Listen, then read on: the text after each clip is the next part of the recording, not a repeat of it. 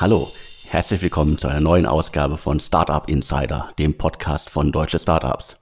Ich bin Alexander Hüsing, Chefredakteur und Gründer von deutschestartups.de und spreche heute wieder mit Sven Schmidt, Seriengründer, Internetinvestor, OMR Podcast Legende und derzeit im Ruhrgebiet in Essen mit Maschinensucher unterwegs. Hallo Sven. Moin Alex. Wir haben wieder einige Themen und äh, wir legen direkt los. Äh, wir starten mit äh, Home24. Berliner Startup, äh, das äh, IKEA und äh, Co. angreifen will seit einigen Jahren, äh, seit etlichen äh, Quartalen jetzt an der Börse notiert ist und jetzt auch wieder neue Zahlen vorgelegt hat für das erste Quartal. Und ich mache jetzt einmal die PR-Nummer, also das, was Home24 verkündet hat. Also äh, klingt alles extrem positiv. Also Home24 wächst zum Jahresanfang deutlich und erreicht wichtige Meilensteine. Steine. Also da denkt man sich schon mal, oh ja, klingt ja alles ziemlich gut. Und dann geht's weiter so in Kurzform. Umsatz stieg im ersten Quartal auf 93 Millionen Euro. Das ist äh, währungsbereinigt äh, ein Plus von 12 Prozent. Äh, berücksichtigt von äh, Fremdwährungseffekten 10 Prozent Wachstum, also unterm Strich starkes Quartal, also zu einem sehr starken Quartal 2018, also der Vergleich. Nochmal hier die wichtigen Meilensteine. Erwartungen für das Geschäftsjahr 2019 sieht das Unternehmen bestätigt. Geschäft in Brasilien ist äh, profitabel und äh, es wird nochmal verwiesen auf hohe Investitionen, unter anderem in ein Logistikzentrum in Halle und in ein Mega-Outlet in Köln. Das ist quasi die Resterampe für alles, was an Retouren angekommen äh, äh kommt. Da hat äh, Home24 jetzt zuletzt äh, mehrere Standorte nochmal aufgebaut, um quasi alles, was man so hat, äh, was an Retouren hat, äh, effizient wieder äh, verkaufen zu können. Also unterm Strich, Prognose bestätigt. 2019 wird ungefähr so auf dem Niveau von 2018 sein. Das ist die Prognose. Und Gewinnschwelle soll zum Jahresende erreicht werden. Das ist jetzt die PR-Nummer, die Home24 verkündet hat. Du hast es schon gesagt, PR-Nummer. Die Wahrheit ist, es ist ein DSAS desaströses Quartal gewesen. Desaströs in Großbuchstaben, unterstrichen, äh, kursiv in Fett. Ja, also desaströs. Äh, warum, wieso, weshalb? Ja, also fangen wir mal an. Der Umsatz ist gestiegen um 10%. Die Umsatzkosten, also die sogenannten Cost of Goods Sold im Englischen, um 13%. Also anders ausgedrückt, die Marge ist gefallen. Ähm, heißt sozusagen, der Deckungsbeitrag ist nur um 7% gestiegen, obwohl der Umsatz um 10 gestiegen ist. Das alleine, ähm, ja, könnte man auch sagen, okay, aber wenn man bedenkt, dass Home24 ja eigentlich mehr mit Eigenmarken machen will, mit eigenen Produkten, müsste man eigentlich davon ausgehen, dass die Marge steigt, anstatt zu fallen. 10% Wachstum, das erklärt Home24 so, ja, weil das Vergleichsquartal aus dem Vorjahr, das sei ja dieses Wunderquartal gewesen. Böse Zungen würden behaupten, das war das Quartal, wo der Umsatz passend gemacht worden ist, damit man die Börse gehen kann. Ja, aber jetzt kommt das Aber. Aber wenn ich mit Leuten aus der Möbelindustrie spreche, die sagen, Q1 war das beste Quartal seit langer, langer, langer Zeit. Wieso? Das Wetter hat gepasst. Ähm, es gab dieses Jahr weniger Feiertage in Q1, zum Beispiel Ostern, dieses Jahr im April. Dementsprechend ähm, einfach mehr Shopping-Tage in Q1 und dann die ganzen Aufholeffekte aus dem letzten Jahr, wo Leute äh, Möbelkäufe aufgrund des Wetters teilweise aufgeschoben haben. Das heißt, extrem viel Rückenwind. wenn man das bedenkt, sind 10% Wachstum und nur 7% Wachstum des Deckungsbeitrages ja meines Erachtens für eine Wachstumsfirma äh, inakzeptabel. Aber jetzt kommt das noch problematischere. Wenn man jetzt sagt, okay, das Wachstum ist erzielt worden, das ist im Endeffekt nur so gering, weil man hat kein Marketing gemacht. Aber nein, Marketingkosten sind gestiegen um 28 Prozent. Das heißt, während der Umsatz um 10, der Deckungsbeitrag um 7 Prozent gestiegen sind, sind die Marketingkosten um 28 Prozent gestiegen noch problematischer. Die sonstigen Vertriebskosten, ja, ähm, wo man davon ausgehen kann, ähm, dass dort ähm, wahrscheinlich Discounts und Co. Ähm, drin subsumiert werden, die sind gestiegen um 53 Prozent. Das heißt, Marketing um 28 Prozent, sonstige Vertriebskosten um 53 Prozent. Das heißt, wenn man auch noch die Fulfillment-Kosten dazu tut, die aufgrund dieser Lagerthematik auch noch um 31 Prozent gestiegen sind, sind das, was Home24 als gesamthafte Vertriebskosten definiert, und zwar die Summe aus Fulfillment-Kosten, Marketing und sonstigen Vertriebskosten, sind in, in der Summe ist das 52,9 Millionen, gestiegen um 34 Prozent. Der Deckungsbeitrag, der erzielt worden ist, das waren 40,6 Millionen Euro. Anders ausgedrückt, die Summe der Vertriebskosten ist 12,3 Millionen höher als der Deckungsbeitrag. Und dann kommen ja noch die Verwaltungskosten und so weiter und so fort. Und was heißt das in Summe?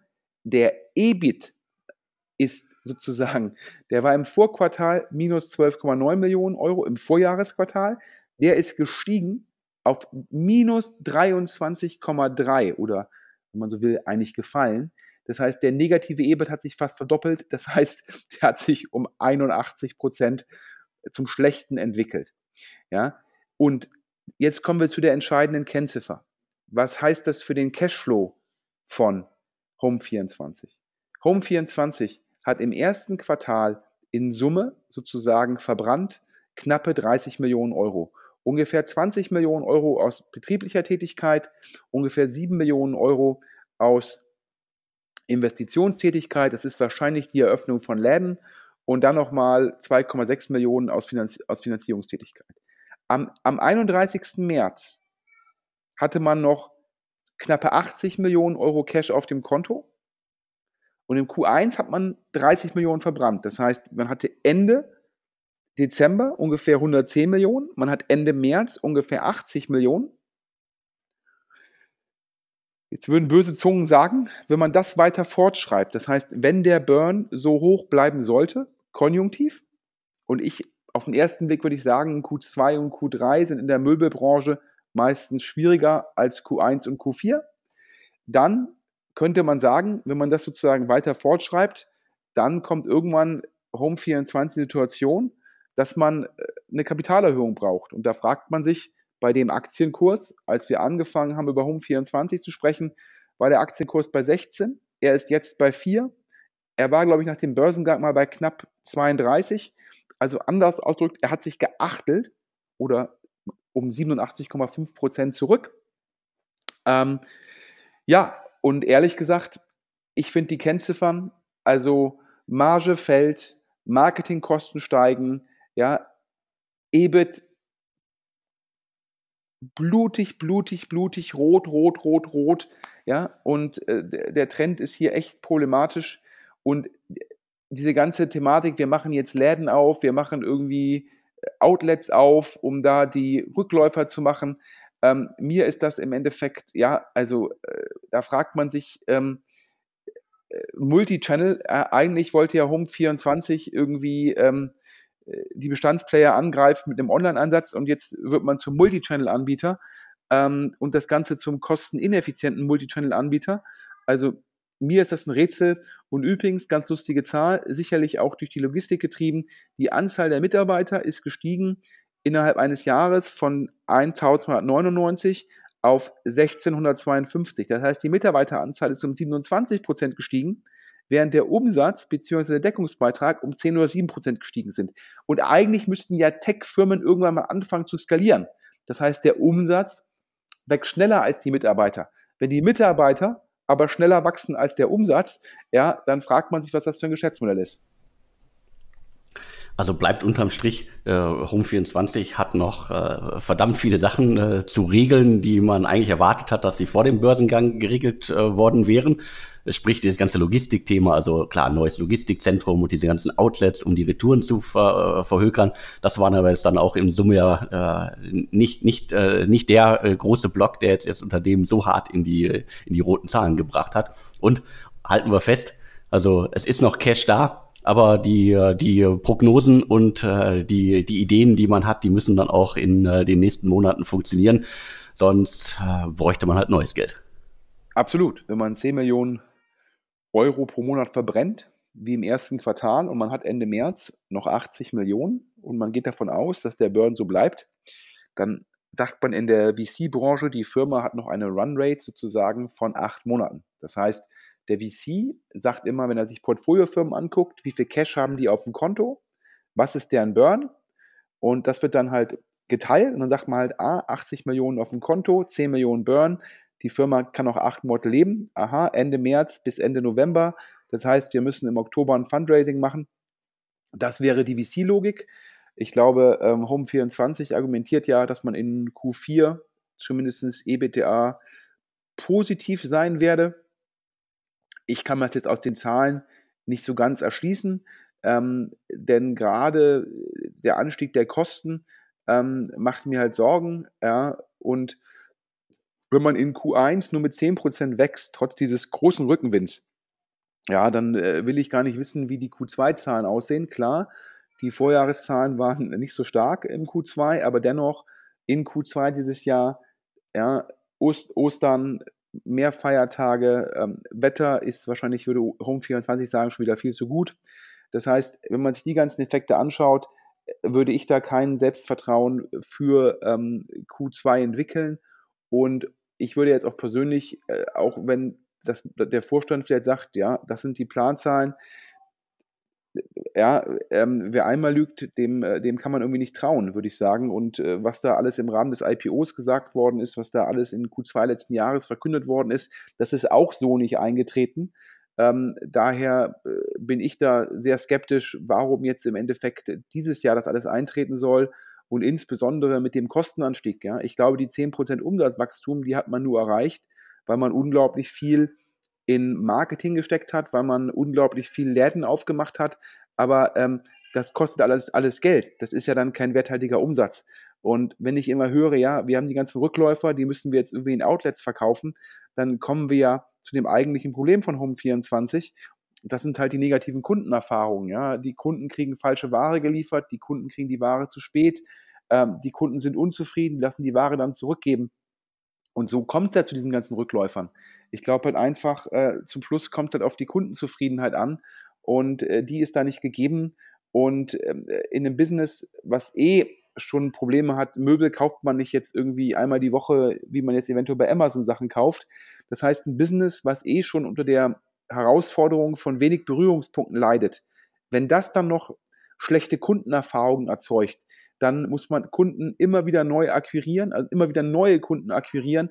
Das ist sehr teuer. Und ähm, wenn dann die Vertriebskosten in Summe höher sind als der Deckungsbeitrag, ja, das macht halt keinen Spaß. So sieht's aus. Also ich bin da auch sehr gespannt. Wir behalten das im Auge und äh, werden auch die nächsten Quartalszahlen sicherlich äh, aufgreifen und kommentieren. Ja. Ja, nächstes Thema. Ähm, du hast darüber schon geschrieben gehabt. Ähm, Letzte Woche gab es einen Merger zwischen zwei Startups. Das ist eher selten. Das ist, warum ist das selten? Da müssen sich ja die Kapitalgeber untereinander einig werden, da müssen sich die Teams einig werden, da muss man gucken, wie man da übernimmt. Und ich glaube, es gab mal von ähm, Bill Gurley ähm, ähm, einen Post ähm, zum Merger von Grubhub und Seamless. Ähm, und da hat er beschrieben, ähm, wie schwierig eigentlich Merger zwischen Startups sind. Und in dem Fall wie toll er es fand, dass dieser Merger zustande gekommen ist. Ähm, kann, glaube ich, jeder in dem Blog Above the Crowd von Bill Gurley, dem General Partner von Benchmark, nachlesen. Ähm, und aber daher der Grund, dass es sozusagen, ähm, ja, ähm, guck mal, ähm, ja, guck mal sozusagen, ähm, wie viel es da gab in der Vergangenheit in, Berliner, in der Berliner Szene, sehr, sehr wenige. Aber letzte Woche ein großer Merger. Alex, Du hast darüber berichtet. Genau, ich habe schon darüber berichtet. Äh, sicherlich die, die Meldung der vergangenen Tage. Outfittery und äh, Modomoto äh, ja, fusionieren sich, schließen sich zusammen. Im Grunde äh, wandert Modomoto unter das Dach von Outfittery. Die Marke Modomoto wird in den nächsten äh, Monaten halt auch verschwinden. Es bleibt nur noch Outfittery übrig. Warum ist das Ganze so spannend? Also Outfittery und äh, Modomoto bearbeiten, glaube ich, beide seit 2012 dieses äh, Hype-Segment Created Shopping, Was heißt das? Ich als äh, Mann melde mich bei den Unternehmen an, äh, gebe irgendwie meinen Style, meinen äh, Stil an und äh, bekomme dann äh, monatlich von den Unternehmen eine Kiste zugeschickt, in der Klamotten drin sind, also sagen wir T-Shirts, Pullis, äh, Hosen, Jacken, sonst was, Schuhe. Und ich äh, greife mir die raus, die ich haben will und äh, schicke den Rest zurück. Das ist jetzt grob das Geschäftsmodell. Beide sind schon eine ganze Weile unterwegs. Outfittery hat äh, dabei schon äh, über 50 Millionen Euro verbrannt, also Investorengelder, die äh, genutzt worden sind, um das Unternehmen groß zu machen. Was kann man sagen? Unterm Strich, 2017 hatten die einen Rohertrag äh, von äh, irgendwas um die 26 äh, Millionen Euro. Modomoto wiederum hatte, einen, hatte ein Rohergebnis erzielt von 12,7 Millionen. Äh, Modomoto war dabei immer das kapitaleffizientere Unternehmen. Also die haben äh, das Unternehmen fast gebootstrapped äh, bis zu einer Finanzierung, äh, bis zu einer anderen Fusion mit einem Wettbewerber und hatten letztendlich äh, einen Mini-Fehlbetrag von irgendwie 626.000 Euro zuletzt noch. Also 2017 immer. Darauf beziehe ich mich. Zusammen, äh, laut Pressemitteilung, äh, haben sie in den letzten zwölf Monaten, also ist dann nicht, äh, nicht das vergangene Jahr, sondern in den letzten zwölf Monaten angeblich rund 80 Millionen Euro Umsatz gemacht. Äh, wahrscheinlich alles extrem Vorretouren. Und äh, was ich bei dem Unternehmen halt so spannend finde, also Outfittery hat über 50 Millionen verbrannt, Modomoto hat 5 Millionen äh, verbrannt. Trotzdem ist Outfittery jetzt nicht so dermaßen viel größer als der Wettbewerber, der halt immer äh, sehr aufs Geld achten musste. Und äh, für mich ist deswegen ganz klar, irgendwie Modomoto ist da unter dem Strich sicherlich der Gewinner, auch wenn sie zuletzt es nicht geschafft haben. Also sie wollten eigentlich längst äh, schwarze Zahlen schreiben, das haben sie nicht geschafft. Und bei Outfittery gab es ja in der Vergangenheit, gerade irgendwie, glaube ich, im Vergangenen oder war das schon, ist das schon anderthalb Jahre her, einen Manager-Magazin-Artikel, wo es zum Thema Notfinanzierung und ähm, letzte Finanzspritze, um das Unternehmen zu retten. Also der Tenor, die haben das damals alles äh, dementiert. Wenn man sich allerdings die Zahlen von Ende 2017 anguckt, dann muss man sagen so, oh wow, also das Unternehmen hatte kaum noch Geld, die brauchten dringend Geld. Und äh, äh deswegen stand Outfittery nicht unbedingt gut da Ende 2017.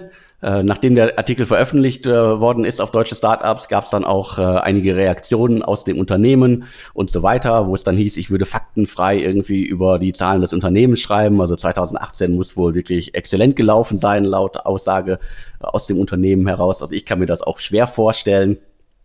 Zumal irgendwie, ich glaube, ich in den letzten gefühlt zwei Jahren ich aus dem Markt von Investoren und so weiter, Marktbeobachter, nicht wirklich viel Gutes äh, gehört habe, jetzt über, gerade über Outfittery. Und ähm, die, die 53,7 Millionen, die der Aufbau bis Ende 2017 gekostet hat, sind ja auf jeden Fall eine Stange Geld. Also gerne mal für die Hörer. Ähm, letztendlich gibt es ja in diesem Segment ein Erfolgsbeispiel, äh, das ist die Firma Stitch Fix, die in den USA börsennotiert ist die bietet ein ähnliches Produkt ähm, äh, primär für Frauen an. Ähm, das scheint äh, ja, äh, sehr erfolgreich zu sein äh, für Frauen, weil zum einen scheinbar die Beratung oder die Algorithmen sehr gut sind und dann halt dementsprechend auch der, auch der Churn sehr gering ist. Und ich glaube, das ist letztendlich das Make or Break bei dem Modell. Ähm, gibt noch eine zweite Kennziffer, die wichtig ist. Ähm, aber der Churn ist das A und das O. Wenn, man, wenn es einem gelingt, einen Kunden zu akquirieren und der Kunde bleibt dabei, dann hat man natürlich ex, extrem hohen Kundenwert, wenn man irgendwann die Kundenakquisitionskosten gegenfinanziert hat und dann erzeugt man halt Deckungsbeitrag, um Overhead und Co. gegen zu finanzieren. Ähm, nach Hörensagen ist das in dem Männersegment, also Stitch Fix primär auf Frauen fokussiert, mit dem Churn ein größeres Problem. Das äh, Vorbild von Outfittery damals, die Firma Trunk Club, die ist dann irgendwann verkauft worden. Ähm, für US-Verhältnisse kein Mega-Exit.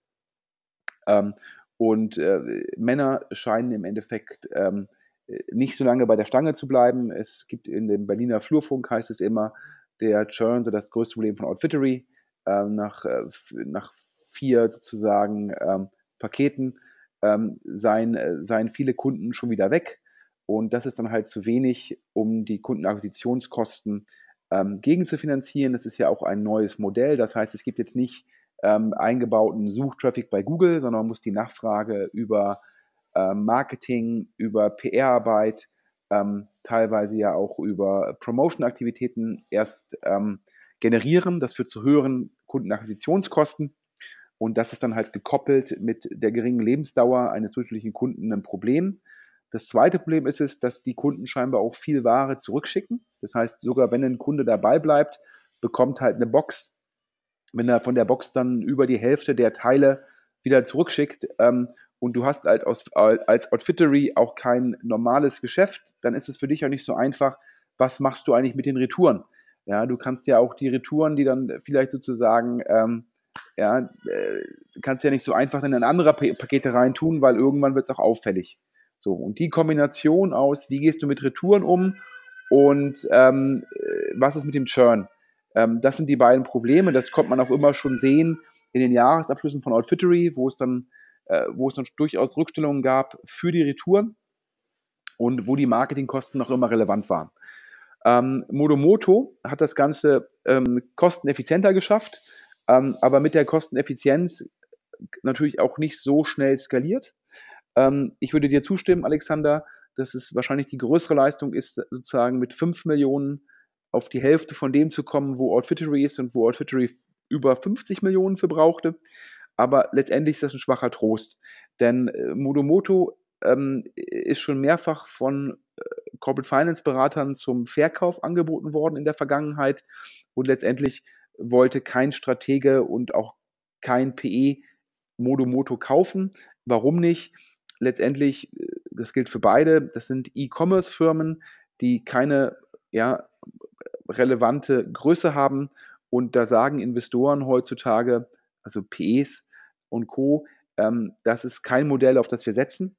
Und die Strategen in dem Bereich, ähm, die gucken natürlich auf die Zahlen, sehen den Burn und letztendlich sind die Zahlen nicht relevant genug, um das Geschäft eines Strategen zu verändern.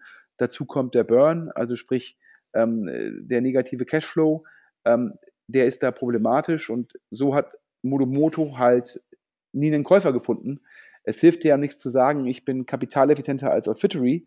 Wenn das Modell selbst nicht gut skaliert und nicht profitabel wird, ist es natürlich ein schwacher Trost zu sagen, ja, irgendwie äh, meine Wunde, die ist viel kleiner als die von Outfittery. Ähm, das äh, bringt dir dann auch nichts. Ähm, zu Outfittery, ja, ich glaube, ähm, äh, schon, glaube ich, ähm, das, der Manager-Magazin-Artikel, du hast ja auch berichtet, ich glaube, Outfittery äh, war, hat halt sehr viel Geld für Marketing ausgegeben, immer in der Hoffnung, den Kanal zu finden, über den man das Modell skalieren kann. Das ist dann meistens nicht gelungen. Das hat den hohen Burn erklärt. Ähm, und ähm, ich glaube, das Modell ist einfach schwierig. Die Julia Bösch, die ähm, CEO und Gründerin von Outfittery, ähm, die hat einen sehr, sehr guten Ruf. Da heißt es immer, hochintelligent, charismatisch, kann mit der Presse umgehen, kann Fundraising machen. Also ähm, überall ein Häkchen dahinter. Ähm, aber ich sag mal, äh, auch der beste Jockey auf dem falschen Pferd, ähm, der bringt halt nichts. Und äh, das Modell äh, ist in der Zwischenzeit natürlich auch meines Erachtens mehr ein Feature als ein echtes Modell. Ähm, Zalando hat ja auch einen, einen ähnlichen Service äh, macht auch viel mehr Sinn. Äh, die haben die Kunden schon, die brauchen also keine extra Kundenakquisition, die können besser mit den Retouren umgehen. Das heißt, ähm, die haben da systematische Vorteile und wir hatten ja, glaube ich, auch schon mal berichtet oder hatte ich ja schon mal im OMR-Podcast gesagt, dass ähm, Zalando auch mal ganz am Anfang Outfittery kaufen wollte und Julia Bösch, die, ähm, was ich gut finde, was auch sicherlich ähm, ähm, wo man sagen muss, das ist gut für die Startup-Szene, die hat halt große Ambitionen, ich sage jetzt mal gehabt, und wollte damals an Zalando nicht verkaufen. Ja, ähm, äh, ex post sicherlich ähm, jetzt keine richtige Entscheidung, aber ähm, ja, ex ante sieht es dann natürlich immer sozusagen ein bisschen anders aus. Auf jeden Fall ähm, hast du vollkommen recht. Letztes Jahr gab es da sicherlich eine interne Finanzierungsrunde bei Outfittery und ähm, dann hat Julia Bösch nochmal geguckt, ob sie eine externe Runde macht, also nochmal Geld aufnimmt, hat dann mit Corporate Finance Beratern gesprochen und ähm, hat auch schon durchklingen lassen, dass äh, sie und auch die Investoren bereit seien, eine Bewertung in Kauf zu nehmen, die einen Abschlag zur letzten Runde darstellen würde, also der Anglizismus eine sogenannte Downround. Ähm, und ähm, nach meinem Verständnis haben da viele Corporate Finance Berater dennoch abgesagt, weil sie gesagt haben, ähm, ja, bei dem Burn, bei dem Wachstum E-Commerce, das ist schwierig, schwierig, schwierig. Und ähm, ja, ich habe jetzt von der Runde nichts gehört. Das heißt, ich nehme an, dass da weiter intern finanziert worden ist. Die sogenannte Bridge-Finanzierung, also um mit den Anglizismen nur so ähm, um mich zu werfen.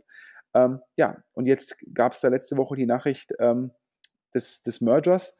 Ähm, meines Erachtens ein Merger ähm, von Einäugigen. Ja, da mergen zwei Einäugige. Und ich hatte ja vorhin angedeutet, diesen Artikel ähm, von Bill Gurley zum, zum Merger von Seamless und Grubhub. Ähm, es gibt halt Bereiche, wo so ein Merger total viel Sinn macht, wo halt man ähm, äh, unglaublich Synergien heben kann, ähm, wo man äh, Marktanteile sozusagen und dadurch Relevanz gewinnt. Keine Ahnung, ja, als Springer hat ja mit ähm, Immowelt Immonet gekauft, sicherlich eine mega sinnvolle Transaktion. Und auch wenn dann zwei Lieferdienste zusammengehen, ist das sinnvoll. Siehe ja jetzt auch die Übernahme ähm, von ähm, Lieferheld und Pizza.de durch Lieferando, wo natürlich eine ganze Menge Marktmacht entsteht und Skaleneffekte und man nimmt die Konkurrenz weg, dann kann man sich das Marketing sparen und so weiter und so fort. In dem Fall hier ehrlich gesagt ähm, in der Summe immer noch klein, 80 Millionen Euro Außenumsatz, wahrscheinlich Vorretouren inklusive Mehrwertsteuer. Dann hat man die Cost of Goods Sold, das werden halt wahrscheinlich im Innenumsatz irgendwie 40 Millionen sein, 40 Millionen Innenumsatz. Ja, ähm, klar, per se schon eine ganze Menge Geld, aber nicht relevant genug, um gegen Amazon, Zalando, About You und Co. anzutreten. Ähm, daher, ähm, das, da entsteht jetzt keine Marktmacht oder stehen äh, meines Erachtens auch kaum Einkaufsvorteile. Es entstehen halt im gewissen Rahmen ein bisschen Synergien und Skaleneffekte. Ähm, Alex, du hast ja auch gelesen, wie viele Leute sollen abgebaut werden? Genau, das Thema Personal ist ja auch noch äh, wichtig bei so einer Fusion. Zusammen haben die beiden Unternehmen 450 äh, Mitarbeiter, wobei es auch direkt hieß, dass in der internen Logistik von Modomoto, äh, dass es da sozusagen, die wird zusammengestrichen und auf Outfittery übertragen. Und es soll wohl auch einige Doppelungen im Marketing, also im, im Overhead des Unternehmens, um wieder einen Anglizismus zu verwenden, geben. Und in Summe sollen wohl, äh, das hat äh, Julia Bösch auch schon äh, gesagt, 70 plus 30 äh, Arbeitsplätze abgebaut werden im fusionierten Unternehmen. Äh, das ist sozusagen jetzt die, die offizielle Zahl, wobei ich mir das wirklich auch schwer vorstellen kann. Also du hast es ja auch schon angesprochen die sind jetzt nicht auch gerade irgendwie in, äh, die sind alle in Deutschland unterwegs, die sind beide in äh, Benelux unterwegs, äh, Modomoto ist glaube ich jetzt noch in Frankreich unterwegs, da wollte Outfittery sowieso hin. Das heißt, da gibt's sowieso halt intern auch Doppelungen, welche Länderteams machen weiter, wer macht das Marketing weiter, wer wo, wird wohin geschoben. Also das ist sicherlich eine, eine große Herausforderung bei so einer Fusion und äh, äh, gerade wenn jetzt äh, in der Fusion jetzt nicht irgendwie äh, quasi zehn neue Länder dazukommen für das Unternehmen, die man vorher nicht hatte, dann hast du ja überall Doppelung. Und äh, ich denke, dass da äh, neben den 100 angesprochenen Plätz, Arbeitsplätzen da auch noch weit mehr abgebaut werden äh, müssen. Zumal ja Outfittery auch äh, 2017 schon ähm, Arbeitsplätze intern abgebaut hat, um alles, um, auch um Kosten zu sparen. Deswegen, das ist, glaube ich, eher schwierig. Na, ich glaube, es hängt wahrscheinlich davon ab, ob die Firma jetzt wächst. Ich glaube, wenn die Firma wachsen sollte, dann kann man halt sozusagen wahrscheinlich das Bestandspersonal behalten, verzichtet man auf Neueinstellungen und dann kriegt man, gewinnt man halt Effizienz, weil die Firma wächst, ohne dass die Mitarbeiteranzahl wächst. Ja, das wäre wahrscheinlich die Hoffnung. Falls es jetzt kein Wachstum geben sollte, ja, wird man sicherlich Mitarbeiter abbauen müssen, um dann die Effizienz, die man sich erhofft, durch den Merger so darzustellen. Ähm, ich bin auf jeden Fall sehr gespannt, wie viel Anteile Modomoto bekommen hat. Ähm, ich kann mir nicht vorstellen, dass da Cash Cash geflossen ist.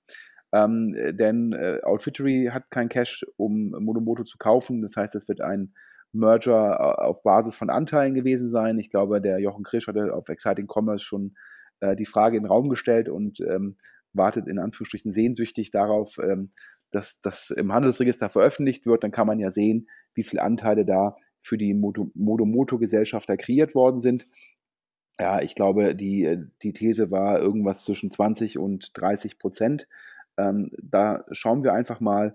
Ähm, ich bleibe äh, dennoch skeptisch, denn ähm, ja, auch, also, ja, ja, also, wie ich schon sagte, es ist halt, es ist halt kein Modell, was jetzt nur besser wird, weil man zwei Firmen zusammenlegt. Ja, ähm, Marktplätze, wenn man da zusammengeht, äh, wie jetzt im Fall von pizza.de, Lieferando und ähm, Lieferheld, da entsteht letztendlich ein Monopolist.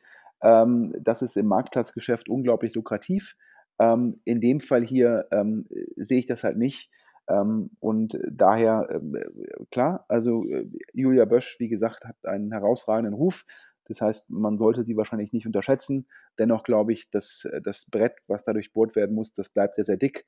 Ähm, wir drücken auf jeden Fall allen Mitarbeitern die Daumen, ähm, dass das Wachstum kommt und dass dann hoffentlich ja, ähm, die Synergien dadurch gehoben werden, dass man äh, keine Neueinstellungen vornehmen muss und mit der Bestandsmitarbeiterbasis wächst. Okay, dann machen wir harten Themenwechsel und wir gehen äh, zu Google. Äh, warum Google? Äh, Google hat jetzt auch in äh, Deutschland die äh, Jobsuche gestartet und äh, da hast du ein paar Insights für uns. Es gibt einen sehr, sehr spannenden Artikel, den habe ich letzte Woche ähm, gelesen von dem Johannes Beuys. Ähm, Johannes Beuys, das ist der Gründer, Gesellschafter und Geschäftsführer von Sistrix. Ähm, Sistrix ist ein Tool, mit dem man ähm, ja, ähm, messen kann, die Sichtbarkeit von Webseiten in der Google-Suchmaschine abhängig von verschiedenen sozusagen Suchwörtern. Und äh, der Johannes Beuys ist da sicherlich äh, zum einen natürlich sehr erfolgreicher Unternehmer, zum anderen äh, schreibt er auch in seinem Blog meines Erachtens immer sehr gute Beiträge über Entwicklungen. Und ähm, der, der Artikel, den können wir genauso verlinken. Wir können auch diesen Bill Gurley-Artikel verlinken. Ähm, dann äh, können die Hörer sich die Artikel durchlesen. Und der Johannes Beuys hat geschrieben, Google Jobs in Deutschland, Marktführer über Nacht. Ja, ähm, nach kurzer Testphase ist Google letzte Woche mit der eigenen Jobsuche in Deutschland gestartet und auf Anhieb Sichtbarkeitsmarktführer. Und als ich das gelesen habe, da ist mir die Kinnlade runtergegangen. Ähm, die Hörer wissen, ist sicherlich auch ein Steckenpferd von mir das Thema. Ähm, ich glaube, dass äh, GAFA, also Google, Amazon, Facebook und Apple, ähm, dass die GAFA-Welt eine Gefahr darstellt für die Wertschöpfungstiefe in Deutschland und dass ich glaube, dass insbesondere Google ähm, letztendlich einen Missbrauch der Marktmacht betreibt. Und für alle Gründer da draußen, wenn ihr jetzt morgen macht ihr eine Metasuche im Jobs-Bereich und ja, dass ihr dann letztendlich an Stepstone, ähm, Indeed äh, und Co. Ähm, einfach mal über Nacht vorbeiziehen könntet bei der Sichtbarkeit bei Google, ja, na, keine Chance. Ja. Ähm, das passiert nur, ja, wenn es die Google-eigene Jobsuche ist. Und ähm, dementsprechend ja, ist es natürlich, ähm, was heißt es? Das ist, aktuell ist das Produkt kostenlos. Das heißt nicht nur, dass über Nacht sozusagen das Produkt die höchste Sichtbarkeit hat, es ist dazu auch noch kostenlos. Und das stellt meines Erachtens ähm, eine ganz große Gefahr dar für alle Leute, die letztendlich Jobboards betreiben. Und klar, da sind die Bekannten halt ähm, in Deutschland Stepstone, gehört zu Axel Springer und ist sicherlich einer der EBTA-Treiber. Ähm, Indeed gehört einem japanischen Konzern. Ja, ähm, die werden darunter schon leiden. Ja, im, im, Im besten Fall verlieren sie nur ein bisschen Preismacht. Das heißt, sie können nicht mehr so hohe Preise pro Listing durchsetzen. Im schlechtesten Fall ähm, verlieren sie halt äh, die Inserate komplett ähm, in der Kombination natürlich problematisch. Und äh, wie hat der Johannes Beuys sehr zutreffend am Ende geschrieben, ähm, es gibt halt dieses klassische Gefangenendilemma. Ja? Ähm, also äh, Stepstone hat sich in Deutschland dazu entschieden, ähm, die Jobs nicht bei Google einzuspielen, weil man halt sagt, man ist als Marke so stark, äh, man will nicht, dass die Leute auf Google suchen, sondern sollen weiter auf Stepstone suchen und man will Google den, die Inhalte, den Content nicht zur Verfügung stellen. Aber in anderen Ländern wo Stepstone vielleicht nur eine schwache Nummer 1 ist oder vielleicht nur eine Nummer 2, da macht man das. Das heißt, im Umkehrschluss, da hat halt Google den großen Vorteil. Ähm, ja, die Nummer 1 macht es vielleicht nicht, aber ab der Nummer 2 stellen die Leute halt die Inhalte ein. Dazu, da es aktuell kostenlos ist, äh, können auch die Firmen die Jobs da direkt einstellen, wenn sie das als strukturierten Inhalt sozusagen eingeben.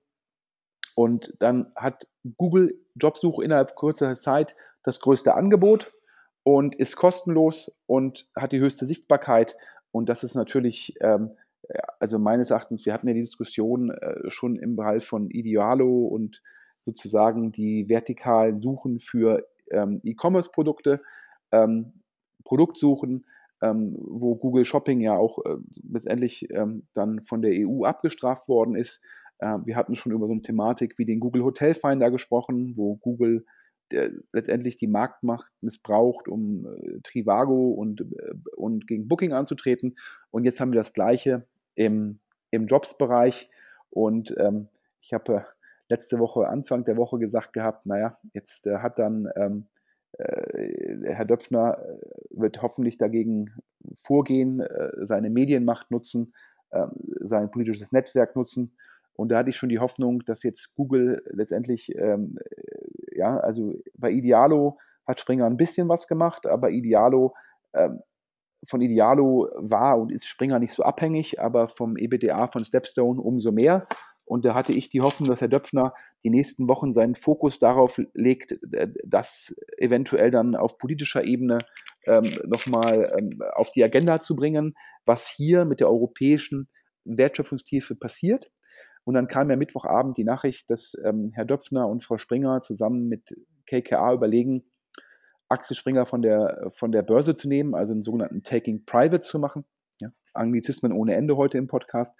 Ähm, und jetzt befürchte ich so ein bisschen, ähm, äh, dass das halt aktuell seine Prio 0 ist und seine Prio 1 und dass er sich nicht um äh, den Machtmissbrauch von Google im Bereich Jobs kümmert.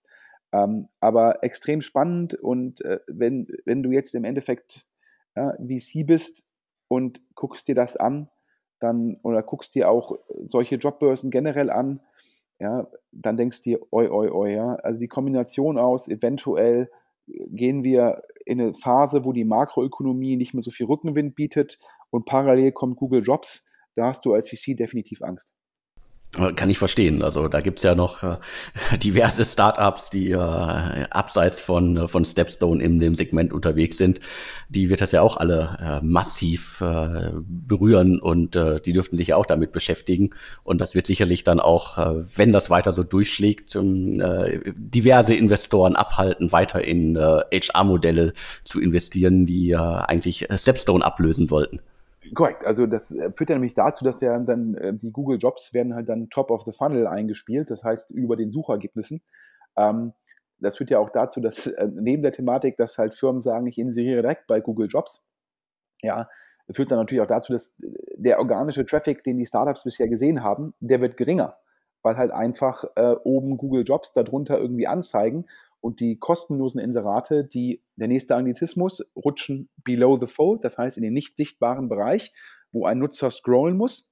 Ja, und äh, also dementsprechend, dass, ähm, als ich das, als ich das, den Beitrag lese von Johannes Beuys, es war klar, dass Google Jobs kommt, aber dass es dann halt über Nacht auf einmal auf Platz 1 in der Sichtbarkeit ist, ja, das äh, ist schon frappierend und da provoziert natürlich Google auch wahrscheinlich ähm, äh, Strafen von der EU, aber Google ist da extrem rational. Die gucken halt, was kostet mich die Strafe und was ist der Upside. Und dann machen die eine Abwägungsentscheidung und sagen sich halt wunderbar, die Strafe kostet x Milliarden, aber es bringt mir halt x Milliarden zum Quadrat und dann wird die Strafe halt eingepreist.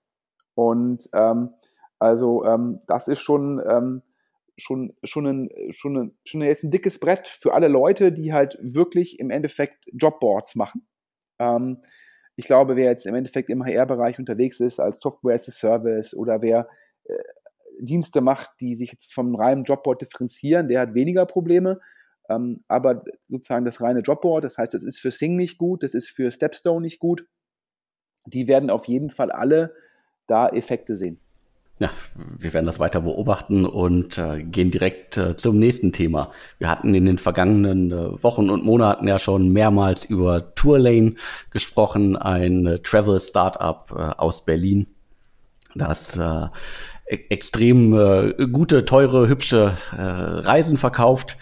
Die haben Aufsehen erregt, Sequoia Capital ist eingestiegen, Spark Capital, DN Capital und insgesamt sind in der Series B und Series C, die alle, glaube ich, in den letzten, was waren es, weniger als sechs Monate stattgefunden haben, über 70 äh, Millionen US-Dollar in das äh, Unternehmen geflossen. Und äh, jetzt gibt's äh, den Handelsregister-Auszug nach den, äh, nach den ganzen Runden. Man kann jetzt sehen, dass äh, Julian Stiefel und äh, Julian äh, Wesselek, die beiden Gründer von Tourlane, die halten jetzt noch äh, knapp äh, 14 Prozent am Unternehmen. Und ich drösel das einfach mal auf. Irgendwie äh, Holzbring Ventures hat 21 Prozent, ähm, Spark auch rund 21, DN Capital ist mit äh, 10 Prozent dabei und äh, Sequoia hat jetzt so knapp äh, 15 Prozent am Unternehmen. Und äh, da fände ich einfach mal eine Einordnung spannend. So, ist das jetzt äh, marktüblich? Also ist es äh, gut für das Unternehmen, für die Gründer? Ist es schlecht? Und äh, vor allen Dingen die Frage ist, was kann danach denn eigentlich noch kommen? Ja, ich glaube, es ist ähm, re relativ typisch. Man muss bedenken, es gab äh, nach meinem Verständnis in der Zwischenzeit fünf Runden. Das war die initiale Runde von, ähm, von Holzbring Ventures, angeführt von Christian Saller, einem der GPs. Äh, dann gab es äh, danach noch eine, ich sage es mal, ähm, eine, eine nächste Runde, wo insbesondere noch Angel an Bord genommen worden sind aus dem, aus dem Travel-Segment. Ähm, dann gab es, glaube ich, die, was man wahrscheinlich als klassische Series A bezeichnen würde, äh, die damals angeführt worden ist von Spark und DN Capital. Ähm, und äh, dann gab es die Series B, ähm, wo dann Sequoia zum ersten Mal investiert hat. Und äh, jetzt gab es halt eine ähm, Series C, ja, wo dann Sequoia und Spark nochmal investiert haben. Ähm, und die B und C Series in Summe über 70 Millionen. Ähm, da war noch ein Teil Secondary dabei. Ich glaube auch, die, die Gründer haben nicht viel, aber glaube ich von ihren 25.000 Anteilen, ich glaube ungefähr 900 verkauft, also ganz, ganz wenig, wahrscheinlich ein bisschen Geld vom Tisch genommen, um ähm, äh, ja, sich ähm, vielleicht ja, auch äh, irgendwas leisten zu können, weil man ja als Gründer auch nicht so viel Gehalt hat. Ähm, es gab, glaube ich, auch ein paar Angel, die anteilig was verkauft haben. Daher äh, gab es da auch diese Secondary-Komponente. Und klar, wenn man halt fünf Finanzierungsrunden hat und auch nochmal ein, zwei Prozent vielleicht an Anteilen verkauft, ähm, dann steht man meines Erachtens mit, mit 26 Prozent in der Summe ähm, über beide Gründer immer noch sehr gut da. Ähm, ist ja klar, dann fängst du an, machst die erste Runde, hast statt 100 Prozent vielleicht 75, dann machst du noch eine, eine zweite Runde, dann hast du statt irgendwie 75 Prozent äh, vielleicht 60 Prozent dann machst du die dritte Runde, dann hast du noch 48 Prozent und aus den 48 Prozent werden dann irgendwie, ja, vielleicht irgendwie so 36, 37 Prozent, dann kommt nochmal diese große Runde, ja, und äh, schwuppsdiwupps bist dann halt bei 26 Prozent, wenn du noch ein bis zwei Prozent verkaufst. Also ich glaube, das ist ja das Ding und da muss man auch sagen, ähm, das ist halt der Ansatz zu sagen, ich will eine richtig große Firma bauen, ich will einen Weltmarktführer bauen und ich habe die Möglichkeit, das Kapital aufzunehmen und ich bin bereit, dafür Verwässerung ähm, zu akzeptieren. Ähm, das ist also nicht ungewöhnlich. Man sieht ja auch dann oftmals, wenn dann die Firmen, die US-Tech-Firmen an der Nasdaq eine IPO machen, ähm, dass den Gründern dann teilweise ja äh, nur noch in Summe ja, 15 Prozent gehören, ja, und aber dafür halt dann der Exit halt entsprechend groß ist. Und äh, die Logik ist halt lieber ein kleines Stück äh, von einem extrem großen Kuchen als ein großes Stück von einem extrem kleinen Kuchen. Und ich glaube, Tourlane hat da den Anspruch, Weltmarktführer zu werden, hat jetzt mit Sequoia vielleicht den weltweiten Top-Investor an Bord, hat jetzt ausreichend Kapital, um die nächsten äh, zwei Jahre sehr aggressiv zu wachsen und das Produkt global auszurollen. Und daher würde ich sagen, ja, ähm, alles, alles soweit ähm, ähm, im grünen Bereich und im Rahmen der Erwartung. Okay, halten wir das fest. Ähm, was, glaube ich, überrascht ist, glaube ich, einfach die Geschwindigkeit. Äh, andere Startups, andere Unternehmen brauchen dafür etliche Jahre. Bei Tourlane hat das alles in einer riesen, gigantischen Geschwindigkeit stattgefunden. Deswegen überrascht das vielleicht auch ein bisschen. In Deutschland eher ungewöhnlich. Ähm, es ist wahrscheinlich eher der Stil, den wir in den letzten Jahren aus, den, aus dem Silicon Valley kennen. Und da ist die These der Investoren, das Modell A adressiert einen sehr großen Markt.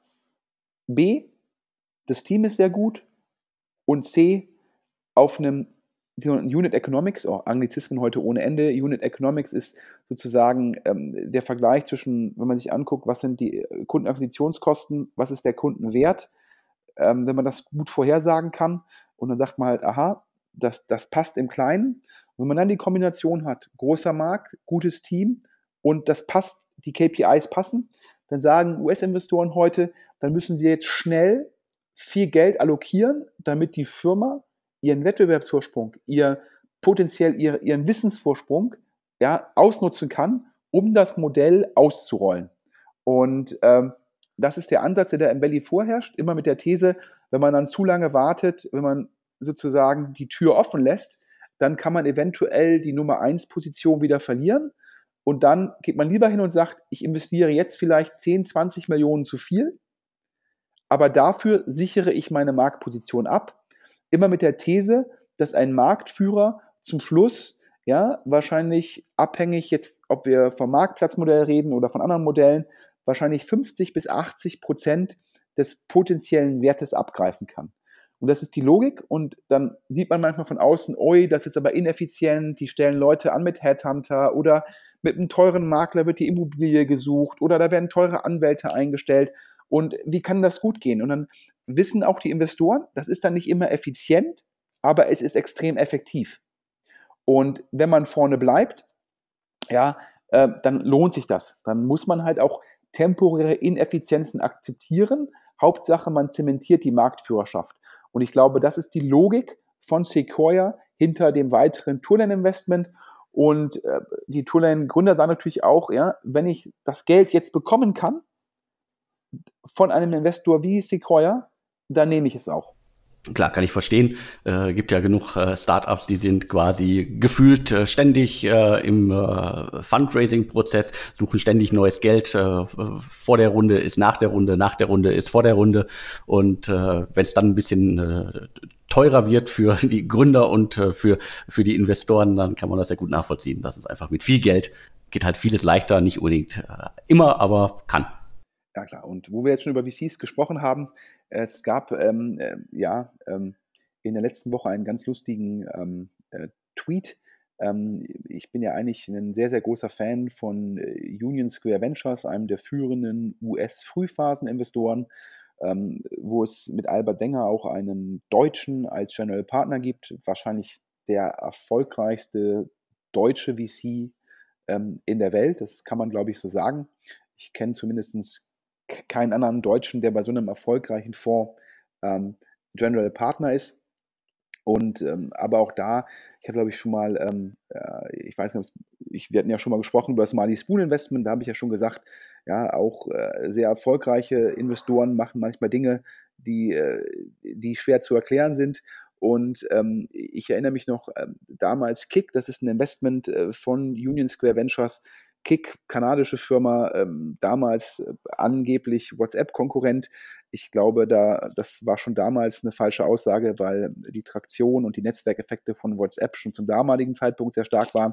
Auf jeden Fall hat Union Square Ventures, glaube ich, damals argumentiert, Kick hätte irgendwie, äh, das sei irgendwie bessere Technologie und ähm, die Identifikation der Kunden sei irgendwie, sei irgendwie besser ähm, meines Erachtens ähm, ja, war das damals schon kein echtes Argument. Und dann gab es ja irgendwann, äh, hat dann Kick einen ICO gemacht und hat, glaube ich, vor zwei Jahren 100 Millionen über den ICO eingenommen. Und ähm, USV, das, die sind ja relativ, äh, springen immer sehr gekonnt auf den nächsten Zug auf und auf dem Kryptozug sind sie, glaube ich, auch insbesondere für sich selbst sehr lukrativ draufgesprungen. Und, ähm, und ich habe damals schon immer gehört, Kick, ja, das ähm, die machen jetzt ein ICO, weil ihnen sonst keiner mehr Geld geben wollte. Und ähm, jetzt gibt es das Lustige, jetzt gibt es hier einen Tweet, ähm, da sch schreibt jemand äh, sehr gekonnt die Zusammenfassung, uh, founded in 2009, same year as WhatsApp, for founding rounds up through 2015, grows flatlined, also ist nicht mehr gewachsen, unable to exit or find new VC, also sprich, ja, irrelevant komparativ zu WhatsApp, kein Wachstum mehr, defizitär, ja, wollte keiner kaufen und soll auch kein VC mehr investieren. Raised 100 million in 2017 via Last Ditch Effort ICO called KIN. Das heißt, der ICO war damals im Endeffekt keine freie Wahl, sondern man brauchte halt dummes Geld. Ja, und jetzt ähm, ist halt die SEC dabei, ähm, da nachzuforschen. Ähm, und jetzt behauptet auf einmal sowohl, glaube ich, die Investoren wie auch Kick, das sei ja gar kein ähm, Security, sondern das sei ja im Endeffekt äh, nur ein Token, obwohl der CEO damals seinen Nutzern versprochen hat, dass sich der Wert dieser äh, Tokens äh, würde sich irgendwie vervielfachen, was dann ein Zeichen halt ähm, für, ähm, für eine Security ist, weil wenn es nur ein reiner Token wäre, dann könnte sich der Wert nicht vervielfachen. Und jetzt sammelt halt Kick Geld, weil scheinbar die 100 Millionen auch nicht mehr voll, voll da sind, für eine Klage oder für die Klage mit der Security Exchange Commission. Und ähm, da habe ich mir wieder gedacht, ja, ähm, der, dieser ICO 2017, das war meines Erachtens maximaler ähm, Kleinanlegerverarsche. Und ich finde es dann immer traurig, ähm, wenn da so ein ähm, Top-VC wie USV ähm, da mitmischt, ja, weil ähm, das ist meines Erachtens dann purer Opportunismus. Und das finde ich irgendwie sehr schade, weil eigentlich äh, ja, so ein Albert Wenger viel zu intelligent ist, ja, um, ähm, um, um sowas sozusagen auch gut zu heißen.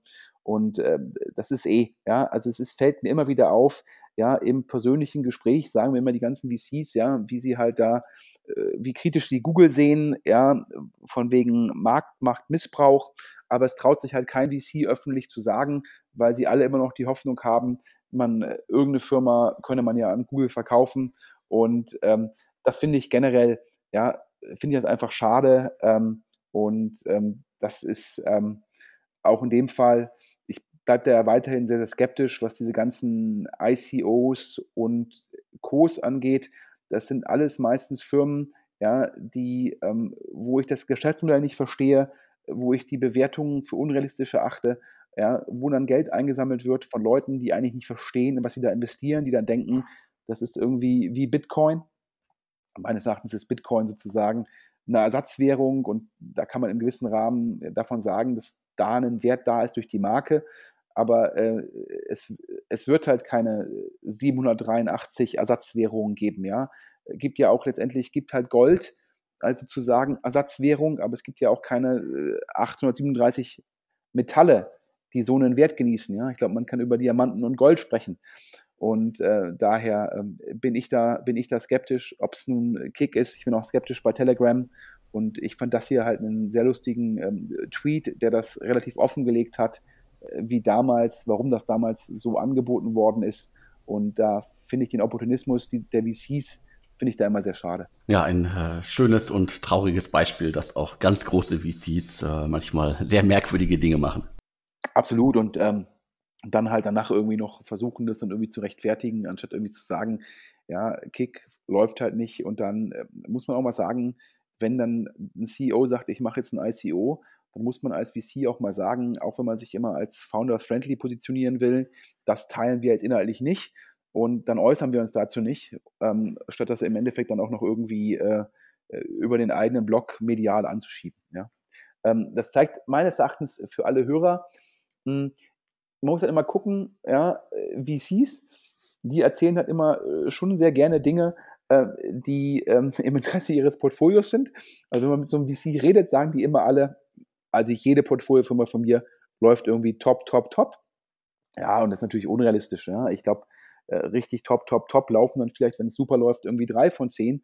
Aber äh, Frühphasen-Investments haben es halt so an sich, die sind halt risikobehaftet. Aber ähm, jeder VC hat Angst, dass er sich irgendwie, ähm, dass er dann nicht mehr als gründerfreundlich gilt, wenn er auch mal sagt, da ist halt was nicht so gut gelaufen. Ähm, und äh, parallel wird dann immer äh, Politik in einer Sache betrieben. Ähm, es gab da irgendwie, äh, glaube ich, letzte oder vorletzte Woche einen OMR-Podcast äh, zwischen ähm, äh, Philipp Westermeier, dem Gründer von OMR, und Florian Heinemann, dem Gründer und General Partner von Heinemann und Associates. Ähm, in Berlin firmieren die teilweise noch unter Project A. Ähm, und da hat der äh, Florian Heinemann, der ja immer äh, sprachlich äh, extrem gewandt rüberkommt, auch äh, sehr charismatisch ist ähm, und auch immer sehr authentisch wirkt, hat dann darüber gesprochen, mh, letztendlich, mh, ja, das Kapital sei zwar kein Engpass mehr, aber ähm, es wäre schon, es ist ja schon schade, dass dann halt der Wertzuwachs der Investments dann teilweise amerikanischen Investoren zufließe und man brauche ja auch dann, wär, ob es nicht sinnvoll wäre, da mehr europäisches Geld zu haben. Übersetzung, ja, äh, VCs wollen mehr ähm, staatliches Geld, ja, primär europäische VCs. Ähm, und da wurde dann angeführt, und da musste ich halt im Endeffekt so ein bisschen grinsen, Klaus Hommels, sicherlich einer der führenden europäischen Investoren, ähm, der immer so Charts auflegt, dass man ja, dass die europäischen Investoren mehr Geld brauchen. Und da musste ich halt grinsen, weil Klaus Hommels sitzt steueroptimiert in der Schweiz ja, und ähm, hätte jetzt gern äh, mehr europäisches Geld, Übersetzung äh, AIF und Co., ähm, für seinen eigenen Fonds.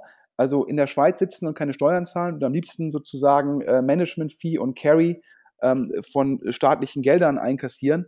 Ja, das finde ich äh, dem Opportunismus ähm, ein bisschen viel, e-, egal wie brillant Herr Hommels ist. Ja, und auch egal, wie intelligent und sprachgewandt äh, Florian Heinemann ist. Ich glaube halt einfach, ähm, ja, die VCs in Deutschland und Europa, die müssen sich ja die Frage stellen, ähm, wie können wir besser werden als die amerikanische Konkurrenz? Ja, ja, das ist doch die Kernfrage. Und ich höre dann ja teilweise auch, äh, da wird dann irgendwie sich beschwert über, warum investiert die Versicherung nicht bei mir, ähm, aber parallel investiert die Versicherung dann in einen amerikanischen Fonds. Und die Antwort, die ist ganz einfach, weil der amerikanische Fonds schafft eine höhere Rendite. Und warum schafft er eine höhere Rendite? Weil er zum Teil einen besseren Job macht. Ja, und ähm, deshalb finde ich immer diese, dieser Ruf von europäischen VC nach staatlichem Geld, das finde ich extrem problematisch. Das wäre eigentlich so, als würde morgen Siemens sagen, ja, wir hätten jetzt gerne 10 Milliarden, denn äh, wir würden jetzt gerne noch mal doch noch ein Smartphone bauen, was im Wettbewerb steht zum iPhone und zu Samsung und Co. Ja, ähm, letztendlich gibt es da Wettbewerb da draußen und man muss einfach sagen, ähm, da gibt es amerikanische VCs wie Sequoia, ja, die haben die bessere Marke, die haben teilweise die besseren Leute und die erwirtschaften die besseren Renditen. Und da muss ich mich halt als deutscher VC fragen, was kann ich tun, ja, um mich zu differenzieren? Wie kann ich höhere Renditen erzielen? Und wie kann ich besser werden? Ja, und äh, das, das, das muss der Ansatz sein ähm, und nicht zu sagen, mehr staatliches Geld. Und äh, daher an alle Hörer immer, wenn da VCs irgendwas fordern, fragt euch immer, warum, wieso, weshalb. Meistens ist es angeleitet vom Eigeninteresse. Ja, damit sind wir auch schon durch für diese Woche. Vielen Dank, äh, Sven. Und äh, ein Aufruf nochmal an die äh, Hörer da draußen.